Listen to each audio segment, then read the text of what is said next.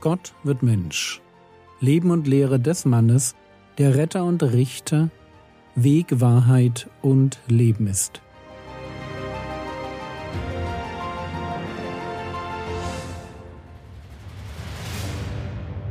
Episode 388 Der Berg der Verklärung Teil 2 Jesus ist auf dem Berg der Verklärung. Er betet und während er betet fängt sein Gesicht an zu strahlen und seine Kleidung beginnt zu leuchten. Ein Vorgeschmack auf die Parosie, auf sein zweites Wiederkommen in Macht und Herrlichkeit. Was passiert als nächstes? Markus Kapitel 9, Vers 4 Und es erschien ihnen Elia mit Mose, und sie unterredeten sich mit Jesus. Die Nüchternheit der Bibel ist immer wieder klasse. Aus dem Nichts erscheinen Elia und Mose. Und sie unterhalten sich mit Jesus. Frage, warum? Ist das ein Zeichen für die Jünger? Und das denke ich persönlich nicht. Die sind, wie wir gleich sehen werden, von der Situation eh überfordert und dazu noch völlig verschlafen. Mose und Elia kommen, wegen Jesus. Lukas Kapitel 9, die Verse 30 und 31 Und siehe, zwei Männer redeten mit ihm, es waren Mose und Elia. Diese erschienen in Herrlichkeit und besprachen seinen Ausgang, den er in Jerusalem erfüllen sollte. Halten wir erst einmal kurz fest, es gibt keine Reinkarnation. Die Seele von Mose und die Seele von Elia ist nicht weitergewandert, sondern immer noch in Mose bzw. in Elia. Wenn hier steht, dass die beiden in Herrlichkeit erscheinen, dann will das wahrscheinlich andeuten, dass auch sie strahlten. Warum können die Toten erscheinen? Ganz einfach, weil sie nicht weg sind. Der Tod ist nicht das Aus der Existenz.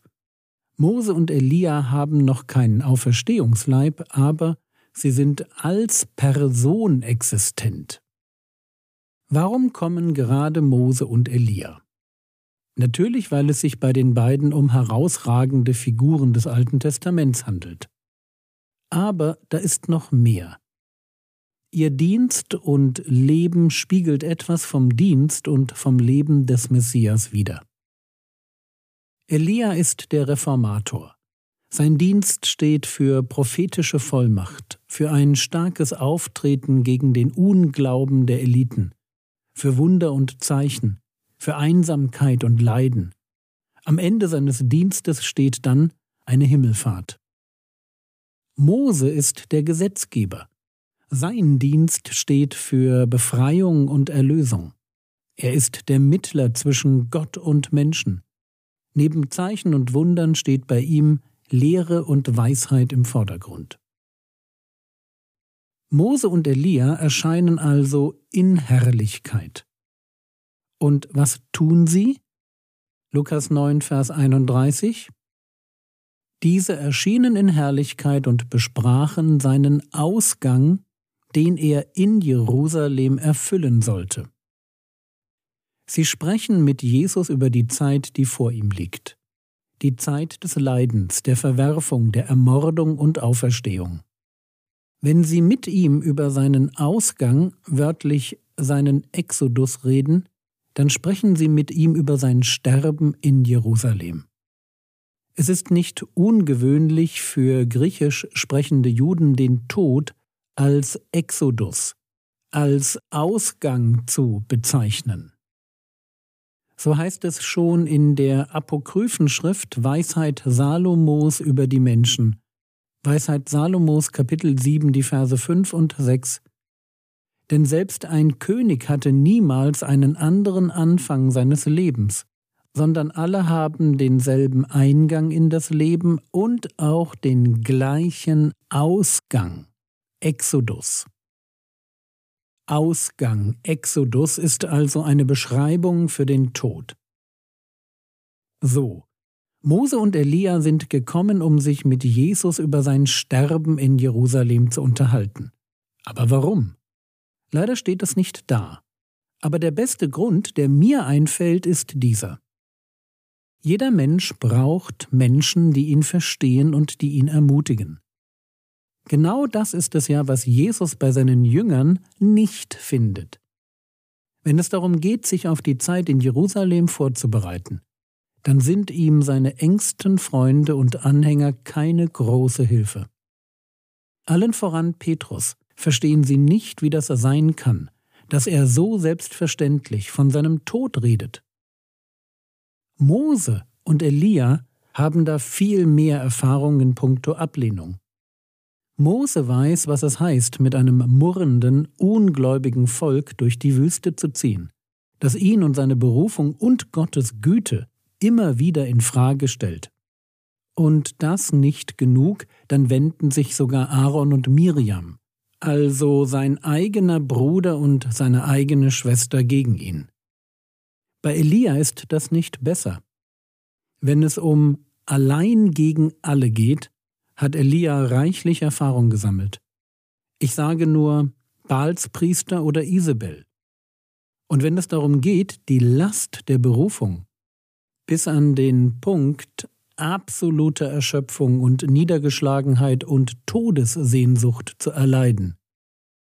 Elia kennt sich da aus. Mose und Elia wissen, was es heißt, für Gott zu leben. Sie wissen, was es heißt, einen Weg für Gott allein zu gehen. Sie wissen, wie es sich anfühlt, missverstanden und schlecht gemacht zu werden. Sie wissen, wie schnell die Begeisterung für ein Wunder in Verfolgung umschlagen kann oder wie wichtig es ist, Gott allein zu suchen weil da sowieso niemand ist, der dich versteht. Mose und Elia kennen sich aus. Und ich denke, das ist der Grund dafür, dass sie sich jetzt mit Jesus unterhalten. Sie unterhalten sich mit ihm, um ihn zu ermutigen. Und wie wichtig das ist, also von anderen ermutigt zu werden, zeigt sich, wenn wir weiterlesen. Lukas Kapitel 9, Vers 32 Petrus aber und die mit ihm waren, waren beschwert vom Schlaf. Als sie aber völlig aufgewacht waren, sahen sie seine Herrlichkeit und die zwei Männer, die bei ihm standen. Das sind die Jünger, so wie wir sie kennen. Jesus betet und sie schlafen. Irgendwann wachen sie auf und sehen, was los ist. Jesus leuchtet und zwei Männer, auch in Herrlichkeit, also strahlend, stehen bei ihm. Was dann passiert, können wir uns vorstellen. Sie hören zu und allmählich erfassen sie, mit wem sie es da zu tun haben. Mose und Elia. Und dann ist das Gespräch irgendwann vorbei. Mose und Elia verabschieden sich und Petrus macht einen seiner genialen Vorschläge. Markus Kapitel 9, Vers 5 Und Petrus begann und sagte zu Jesus, Rabbi, es ist gut, dass wir hier sind. Wir wollen drei Hütten machen, dir eine und Mose eine und Elia eine. Nett gemeint, aber am Ziel vorbei. Markus Kapitel 9, Vers 6 Er wusste nämlich nicht, was er sagen sollte, denn sie waren voller Furcht. Soweit zum inneren Kern der Jünger. Das sind die Top 3. Und Petrus weiß nicht, was er sagen soll, redet trotzdem, und was ihn antreibt, ist Furcht. So sind die Jünger. Viel reden, wenig verstehen und die Hosen voll. Und weil der Vater im Himmel die Schwäche der Jünger kennt, deshalb ermutigt er den Sohn durch Mose und Elia.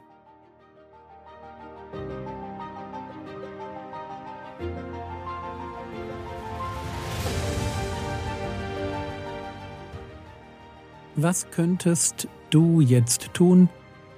Denke doch darüber nach, für wen du eine optimale Ermutigung wärest.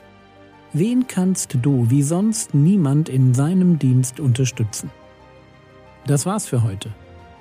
Denke über deine Lieblingssünde nach und trau dich ihr mit einer neuen guten Gewohnheit entgegenzutreten. Der Herr segne dich, erfahre seine Gnade und lebe in seinem Frieden. Amen.